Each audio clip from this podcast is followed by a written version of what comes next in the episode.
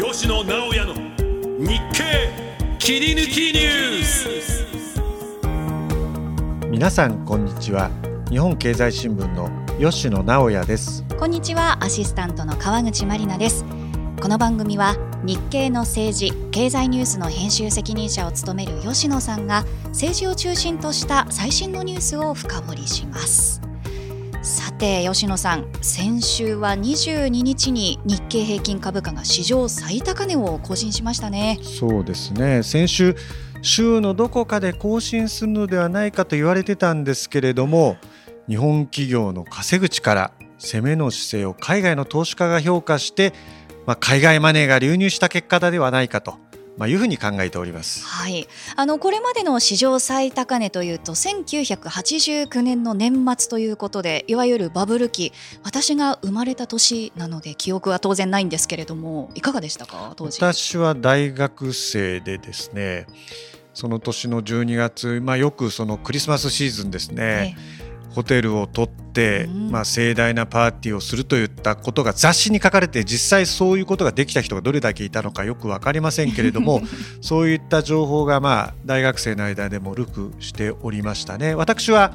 バブル期の話を以前少しさせていただいたと思うんですけれども日本の経済力はですね GDP を見ても1980年代90年代より元気があるとは言えなかったですね。それがその、まあ、企業の稼ぐ力の回復がですね賃上げにつながってですねそしてその賃上げがですね、まあ、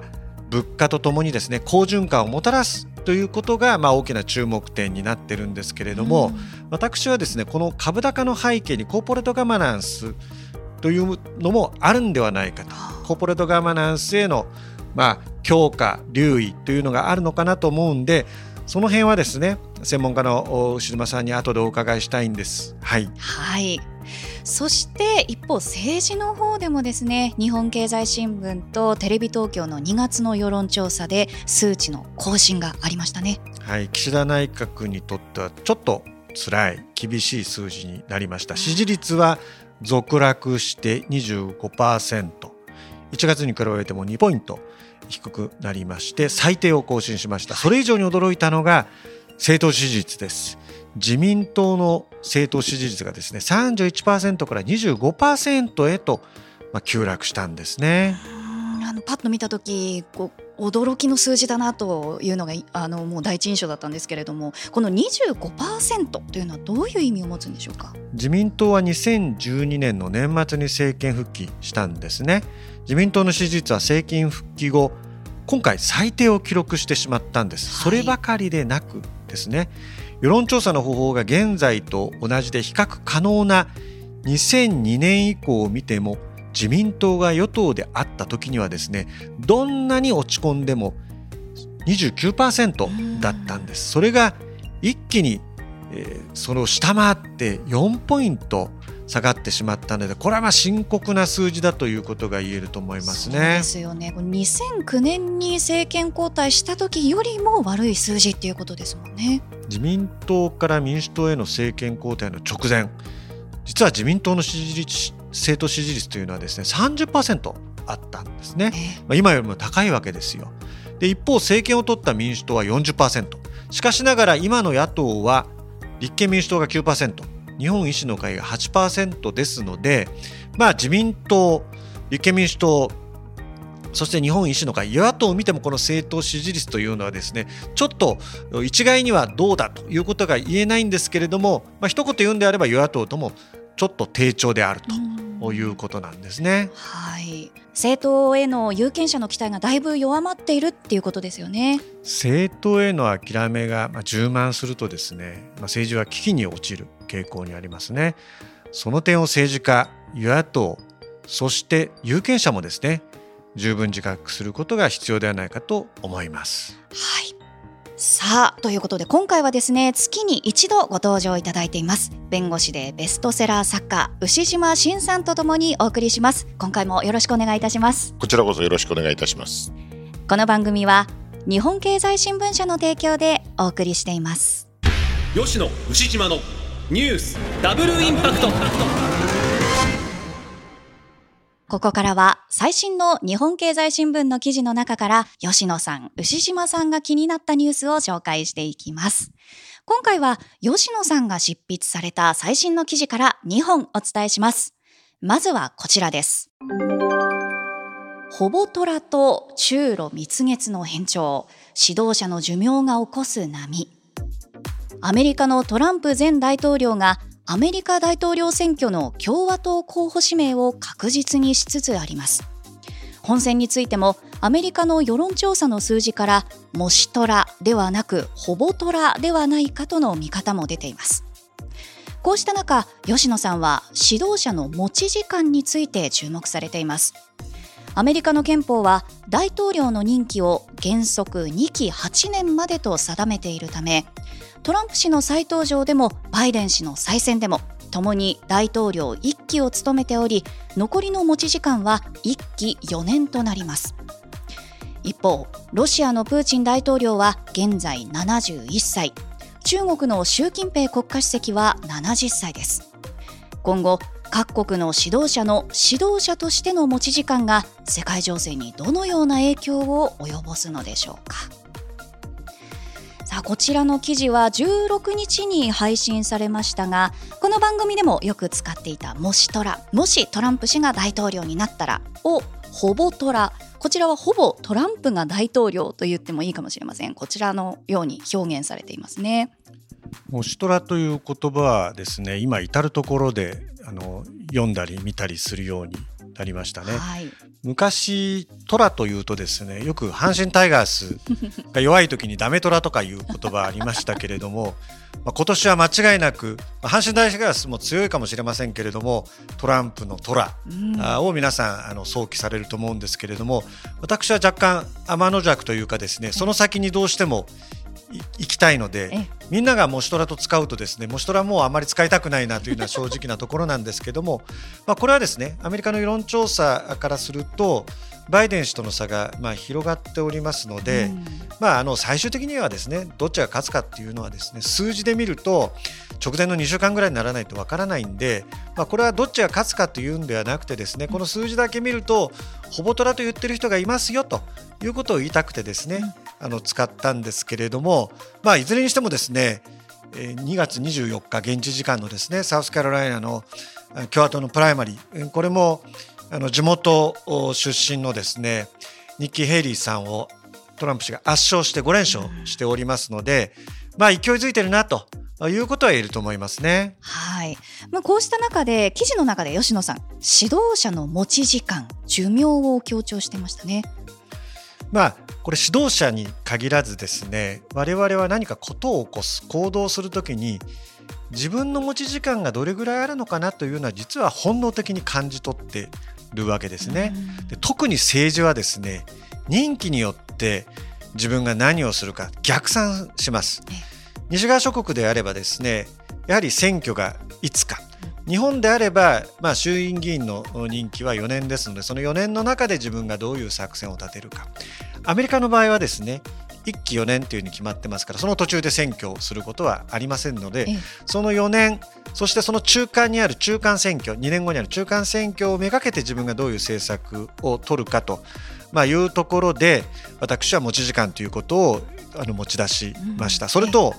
その対比としてですねいわゆる非民主国家先制国家であるロシア中国北朝鮮についてはですね本人がやりたいといえば事実上できてしまうわけですから、そういうリーダーと西側諸国が対峙するときにはやはり時間持ち時間が違うというところでやっぱり私はあのそれは最終的に劣勢か優勢か分かりませんけれども、まあ、複雑なゲームになるなというふうに思っておりますね、うん、それこそその選挙が形骸化している国の場合はやっぱり事情が違うっていうことですよね。そうなんですね。うん、あのプーチン大統領これロシアですけれども3月選挙あります。まあこれお手盛りです。もう最初からプーチン勝つって決まってます。そのライバルと言われてた指導者が、えー、獄中で亡くなったり、まあ、不自然な死がが先日ありましたけれどももうこれ選挙といってもですね西側の選挙区とは全く違いますのでまあ、プーチン氏は再選されて2030年まで務めることができるんですけれども私がそこで着目しているのはですねその国の男性の平均寿命なんですね。まあ、指導者というのはですね一般の寿命よりも長くなる傾向にあります。もちろん健康に留意するし食べ物も問題もあるし環境の問題もあるし医療の問題もありますのでそれは平均寿命よりは長くなるあの一般の平均寿命よりは長くあの寿命にあるんですけれども、しかしながらロシアの男性の平均寿命は68歳でプーチン氏はそれをすでに上回っております。やはり平均寿命を上回っているというところが何かしらの政治的な焦りにもなっておりますのでもうこれで再選して、えー、再選が終わる頃の2030年にはプーチン氏78歳になってるんですけどこれは日本人男性の寿命に置き換えてみるとですね90歳超えてるんです。ですのでその国々の平均寿命が何歳かというのは我々政治を見る上でですね特に、えー、西側東側っていうという言い方で言うと東側諸国9これは重要ではないかというふうに思います。もうトランプ氏とバイデン氏のことを考えてもまあ同じってことですよね。うねうん牛島さんはこの吉野さんの指摘についてはどのように感じられますか？とてもですね興味深い指摘ですよね。えー、特にですね90歳を超えるって言われると実感が湧きますね。うん、ですから私はあのプーチンさんがあの日本人男性に置き換えると90歳を超えることになるということというのはおそらく重要決定的に重要なのかなという気がしました。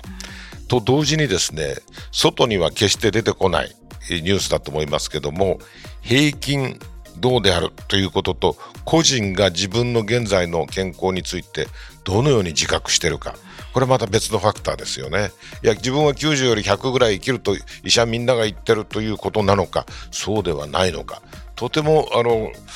吉野さんのご指摘はですね平均の話してるんじゃなくて特定の一人の話してるという意味で興味深いですね。はい。詳しくは日経電子版で「ほぼトラ」と検索し記事をご覧ください。続いての記事はこちらです。産業競争力強化法改正案を閣議決定。中堅企業の創設を盛り込む。政府が2月16日に閣議決定した産業競争力強化法改正案に中堅企業の創設を盛り込みました。旧来の大企業の区分で比較的小さい企業を中堅と位置づけます。大企業になると税制面などで優遇策が減るため規模の拡大を敬遠する中小企業が少なくありません。中堅企業の区分を設け意欲ある中小企業の成長を後押しするということ。このニュースについては吉野さん政治の対応の重要性を指摘されていますね。そうですね。まず私はですね中小企業庁と経済産業省って今2つ、まあ、経済産業省のいわゆるその中にですね中小企業庁っていうのに位置づけられてるんですけれども言葉で中小企業とスタートアップってあると思うんですけれども、これ正直私何が違うのかってよく分からなかったんでそういう疑問が端緒になって取材していくうちに、まあ、このニュースに当たったんですけれども中小企業の所管というのは中小企業庁がしておりましてスタートアップの所管というのは経済産業省がしてるんですね。これもあまり人口に解釈されてない話なんですけれどもそういう区別がある中で大変申し訳ないですけどスタートアップというとですねなんとなくこう将来性があるなと。で中小企業将来性がないということが言いたいわけではなくて中小企業のイメージですね、これは政府を含めて私は考えなきゃいけないと思うんです。スタートアップと中小企業がなぜ分けてるかというのもよくわからないですし、中小企業というとですね、なんとなくスタートアップに比べると将来性がどうなんだと、イメージですね、実際は違うと思いますけれども、しまうんで、そこの疑問をこうぶつけていっているうちに、どうやら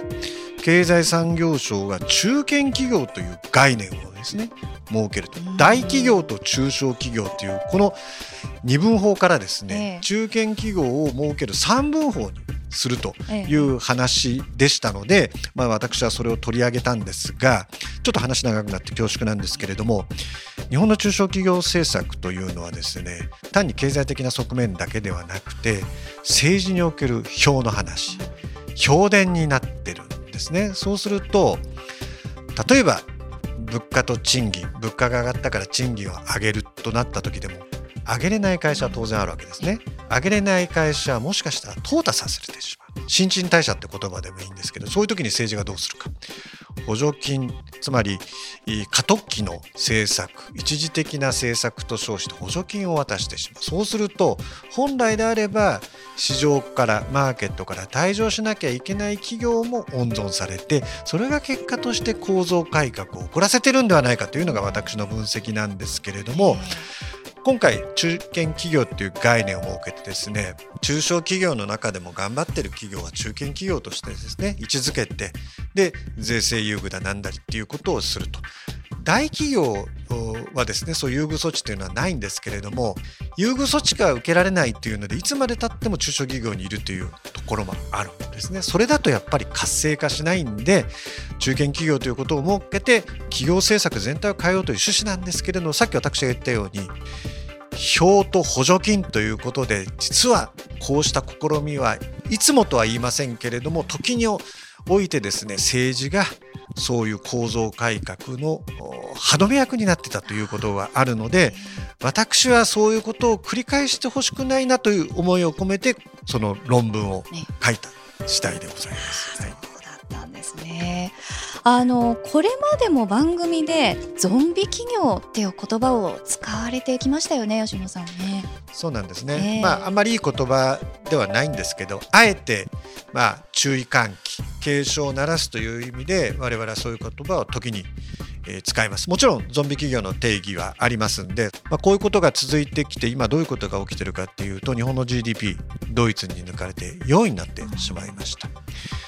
と GNP 時代これは牛島さんがあの以前うちの番組でも言っていただいたんですけど1968年アメリカに次いで2位になったということでこれは歓喜ちょうど高度経済成長期に真っ只中の時でしたね。それと逆のことが今起きてるわけですね。それを夢をもう一度じゃありませんけれどもせめてですね下降局面から上昇局面になるということを含めてですねやはり従来型のえーまあ、補助金行政から決別してですねよりマーケットに近い新陳代謝があるそういったですね産業政策を取っていかなきゃいけないそれはいわゆる構造学を進めなきゃいけないと、まあ、日頃日経が主張していることだと思います。はいまた記事の中では金利のある世界にも触れていますね。金利のある世界というとですねここも金利を上げることによっていろんな意味でですね経済が動き出すんですね今マイナス金利ですのでそういった意味じゃあのいくら借金をしても国も含めてそうなんですけれども、えー、ある程度のいわゆるその資本の原理が働かない状況になってるわけですね。金利がある世界に突入することによってですここでも企業の競争が起きますのでこれもですね今まで日銀の金融政策についてですね政治の側、まあ、安倍派ですねの一部が、まあ、極めてコミットしてきたんで、まあ、そういう状況が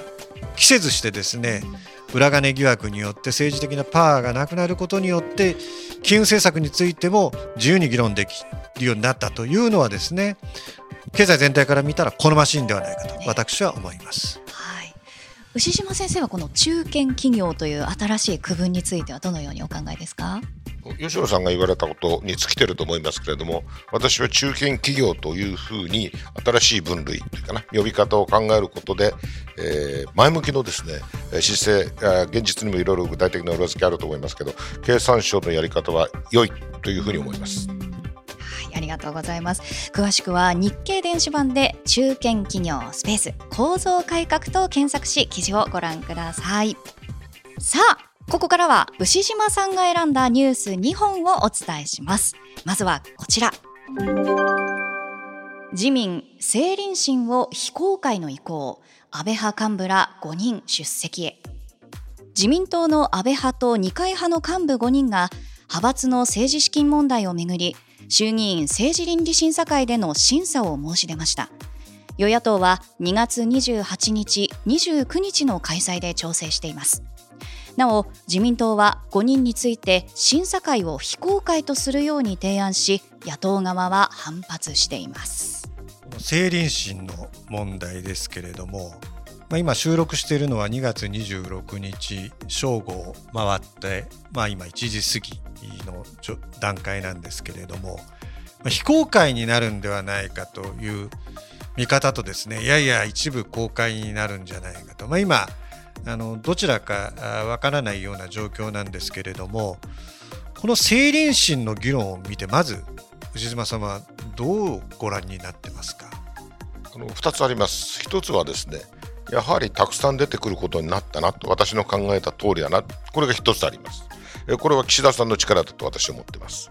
岸田さんは自分がリードする形ではないけれどもうまく引っ張ってるなっていうのが私の見てる印象です。もう一つは非公開。したがって非公開で終わるとは私は思ってません。非公開にするかどうかというのは先ほどの支持率自民党の支持率および決定的に岸田さんの支持率に関わることですから誰がどう要求してその結果になるかどうかは別として非公開で終わるとは今の時点で私は思ってません。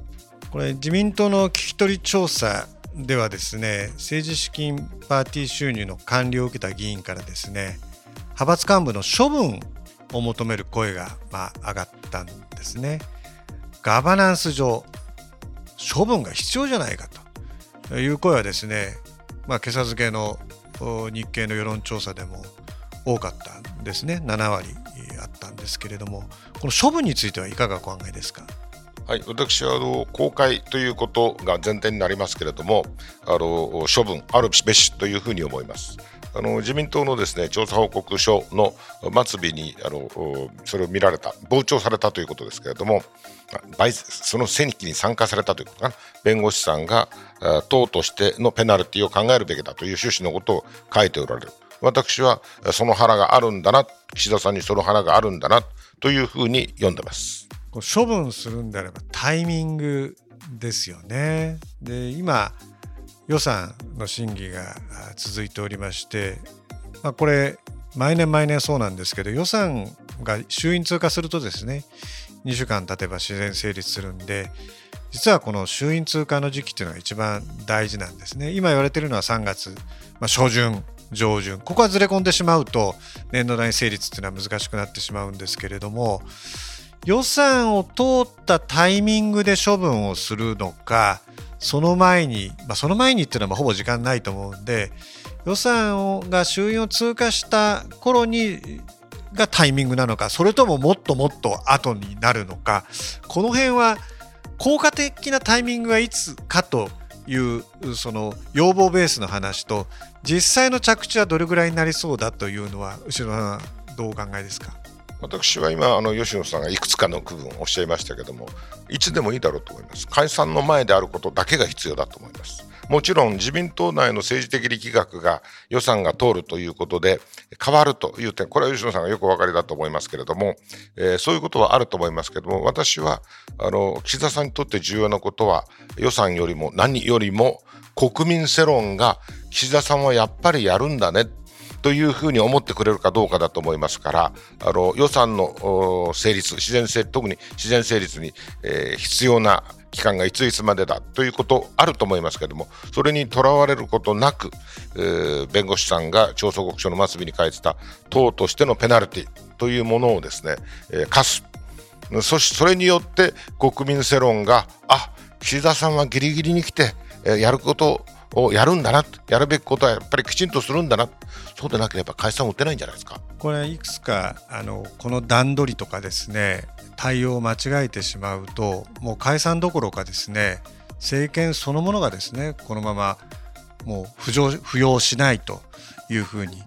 見てるんですね先ほど自民党支持率が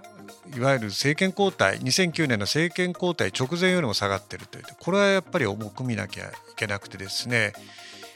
今どういうことが自民党内で起きているかというとですね私はま日常的に自民党の幹部も含めていろんな機会でお話をします。お話っていうのは表層的なお話じゃなくて本音の話をま伺うんですけどつい最近聞いたま閣僚経験者。この方は別に反岸田を鮮明にしている方ではないんですけれども彼の話を聞いて自民党のいわゆる中間層っていうんですかね。マジョリティはこういう空気なのかなと思ったのは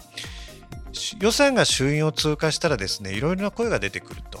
え、いうことを言うんですね。いろんな声って何ですか？と聞くとですねそれはもう次の総裁選に向けての動きであると。いうことなんです。じゃ動きって何だというとですねそれは自分が出たいっていうのも一つのパターンですし私たちはこういう人を担ぎ出したいとこういった動きが顕在化してくるんじゃないかということを予測いわゆる自民党にですね所属政治家が言われてるんですね。ですので先ほど、まあ、解散の前に処分をすればいいんじゃないかという牛島さんのご指摘は私も全くその通りだと思うんですけれども世論に押されてようやく処分をしたかというような流れストーリーがいいのかいやもう少し手前でその流れを遮断するように処分するのがいいのかと。これは岸田さん岸田総理にとっては考えどころじゃないかなと思うんですけれども牛島さんが今あの解散っていうことを、えー、言及されましたんで牛島さんはそもそも岸田総理で解散できるとお思いですか？えできるかどうかということであればもちろんできると思いますし岸田さんはしなければあ総裁選どうなるかわからないということをよく分かってらっしゃるんじゃないでしょうか。したがってデッドラインがどこにあるかということ、例えば6月ですかね、えー、ということはよくお分かりだと思います。そして今、吉野さんの言われたので重要なポイントでしたと思いますけども、党内の空気、えー、予算が通るとまた変わるといったことも含めてですねしかし党内の空気がどうあろうと私は、えー、岸田さんが大きなカードを何枚か持ってるという表現を使ったことあると思いますけども脱税ということについては非難は続いてます。特に確定申告の提出日が来たということもあって、えー、話題になりましたよね。私はそのカードは岸田さんは持ったままですから、メディアが表層で言っていること以上に岸田さんは自信を持ってリーダーシップを取っていける解散に持っていくためにはあれとあれをやって特にあのペナルティを課すということになればですねそれがどんなペナルティであれ手順をきちんと踏んだということも重要なことだと思います。ガバナンスの話と変わりますけども。したがって、えー、大体スケジュール感を持ってですね4月あるいは6月その辺のどこでどうすればいいのか。えー、米国訪問もありますしね、いろいろ、その後に確かブラジルに行かれるんでしたかね、そんなことも決まってるみたいですから、いろいろお考えじゃないかなというふうに積極的に捉えてます。今4月と6月という数字が出ましたんでそれについて一言ずつあの私のまあ見方を申しますと、まあ、おっしゃるようにですね4月の10日の日米首脳会談っていうのは岸田政権から見たらまあ大きなエポックになると思いますね。やはり日米首脳会談でそれだけじゃなくて議会演説キャピタルヒルで、えー、議会演説をしますからねここで何を言うかっていうのは一つの大きなポイントだと思います。それと日米で、まあ、安全保障もそうですし経済もそうですし、まあ、東アジアどうする？世界どうする、まあ、ウクライナどうする？中東どうする？いろんなテーマあると思いますね。そこで世界の中の日米同盟ということをどう打ち出すのかと。いうことを考えるとそこで確かに岸田政権今は支持率を見るとですね下降局面にありますけれどもその頃は今と違った、まあえー、場面になっているというのは想像できます。しかしながらそこで解散するのは私は極めて難しいと思います。じゃあ6月は何なんだ？6月というのは今通常国会の会期末でになりますよね。野党は不信任案内閣不信任案を提出すると思います。そこで岸田総理は自分が能動的に解散するしないにかかわらずまあもちろん与党の賛成多数で否決して終わりというのはこれメインシナリオなんですけれども実はそれをきっかけにして衆院解散総選挙に持っていくことは可能なんですけれどもそこの一つの支持率の目安で言うとですね最新の世論調査25%でしたけどやはり35%前後は欲しい。え岸田総理が能動的に解散を打つときに党内から異論が出にくい環境というのが望ましいと思いますのでそのためには最低35前後ないとですねその前に総裁選をせよ。ですとか、まあ、いろんな声が出てきますんでその辺も加味した政局がですねえ展開されるかなというふうに私は見ております。はい、さまざまな日程それからテーマなども絡んで春に向けてどんなふうに動いていくのか政治の動きに注目です。続いてはこちらです。損保の政策株6.5兆円。売却加速。自動車株や商社株。金融庁が損害保険大手4社に政策保有株の売却を加速するよう求めていますが損保ホールディングスが政策保有株をゼロにする方針を打ち出しました。また東京海上ホールディングスもゼロ化を示唆 MS&AD インシュアランスグループホールディングスも売却ペースを早めます。3つのグループの保有する政策株は自動車や商社など自家ベースで6.5兆円あり巨額の株売却の進め方や売却で得る資金の活用方法にも関心が寄せられています。私はまあ損保の問題、まあ、諸々いろいろありましたけれど金融庁はまこういう言い方ちょっと失礼かもしれませんけれどもま指導力発揮したなといろんな問題で私は見ております。この政策保有株の問題もですねその背景にはやっぱり金融庁の存在があるんではないかなということを私は睨んでおるんですけれどもこの売却の意義について牛島さんにお伺いしたいんですけどこれやっぱりガバナンスの強化という点ではどう捉えられておりますか？やあの吉野さんの見抜かれてる通りで金融庁がガバナンスを強化するということの第一歩としてあ損保けしからんことをした。じゃあこの点についてやるのは当然だと言っても相手も当然だと思うだろうと。いうことで、6.5兆円の話になっていると思います。しかし私はあの金融庁の、発想はですねガバナンス強化という発想はここにとどまらずに、もっともっと広がる。えそういうふうに思います。政策保有株というのは昔でいう株の持ち合いですからね。ですからそういうことは許さないということはこれはガバナンス強化株価とも関わることですけどもその方向に向かって私はまっしぐらではないかなっていう気がしております。特に事業会社の持ち合いについて金融庁がどのような、まあ、直接権限ありませんけどもどのような方針を打ち出すのか経産省も絡んでくると思いますね。私はその方向にあると思います。私このまあ、ニュースを聞いた時ですね、まあ、瞬間的に思ったのはこれ株価の押し上げ要因になるなと思ったんですけども、まあ、そういう理解でよろしいですか？のそれはおっしゃる通りだと思います。しかしそれが金融庁の主な動機だとは思いません。私はあの政策保有というものあるいは株の持ち合いアメリカから長い間非難されてきた株の持ち合い私はそれなりの意義が過去にあったと思いますけれどもそれを推し進めるこれ抜きにコーポレートガバナンスは進まないという強い決意の表れだと思います。経産省も同じだと思います。それともう一つですね日経平均株価がまあ史上最高値を更新したというニュース、まあ、先ほどの冒頭でも我々は言及したんですけど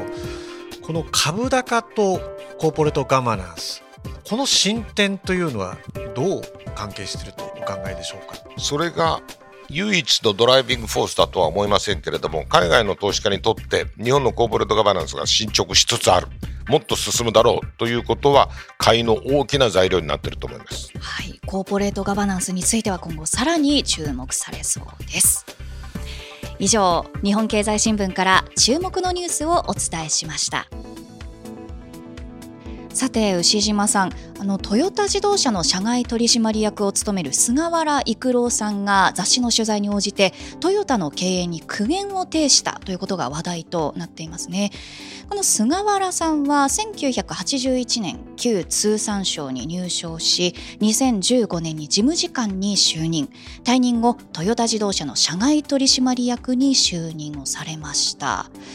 牛島さんこの記事あの注目されているということでしたけれどもどのような発言にこの菅原さんのですねどのような発言に注目されていらっしゃるんでしょうか？現職のですね独立社外取締役が経営陣をあるいはトップをですね批判する言動をされたそれも実名入りで報道されるということが分かってのことだと思いますのでそのようなことをされたということは日本のコーポレートガバナンスにとって決定的に重要な歴史的事件だと私は思っています。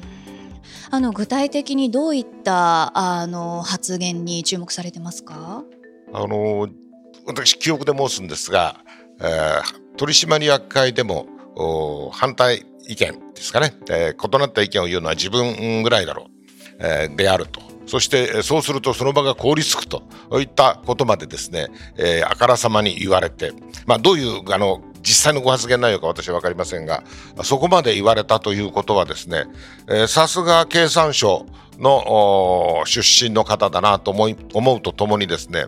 経産省自身が世の中の空気が独立社外取締役というものがこのような活動をすべきなんだというふうに進みつつあるなとそういう風を感じているんだなというふうに私は取りました。したがってこのコーポレートガバナンスにおける要の独立社外取締役というもの実はあのメディアの方には私は長い間、えー、皆さんえー、企業の不祥事があると社長の首が飛ぶかどうかということでが関心度中止だと思いますけど中心だと思いますけども10分の1でもいいから独立社外取締役がどういうふうな言動をしたかしなかったのかそれをぜひそのご当人にインタビューしてくださいと。でご当人にインタビューしたらそれを実名入りで出してください。なぜならば、独立社外取締役、特に巨大な会社の独立社外取締役をやってらっしゃる方は、どなたも社会的名誉のある方ばかりですから、そういう報道のされ方をすると、そういうことがあり得るということになるとですね、ビヘイビアが根本から変わると思います。そして、菅原さんはそれをついにやられたんだな実は他のメディアでもあのインタビューされたことあるんですけれどもこのような決定的な発言にならなかった。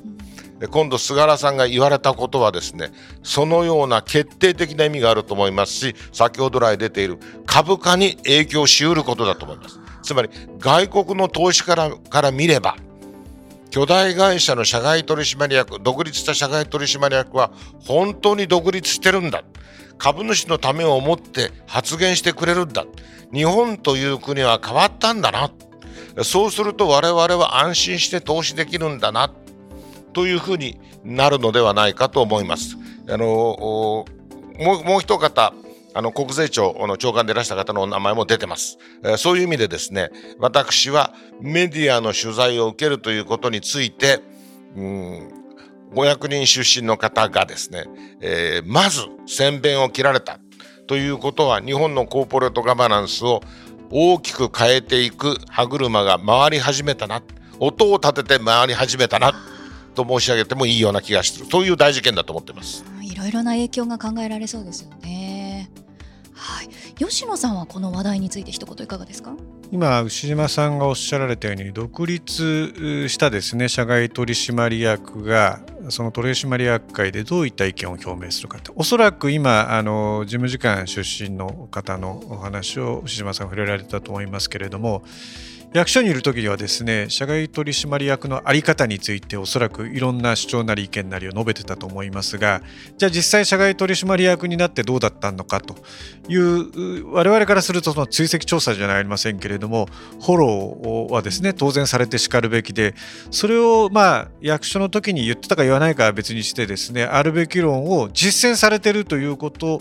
それを今牛島さんが高くご評価されているというのは私もその通りだと思います。役所出身の方だけにとどまりませんよ。独立社外というのはこういうものなんだっ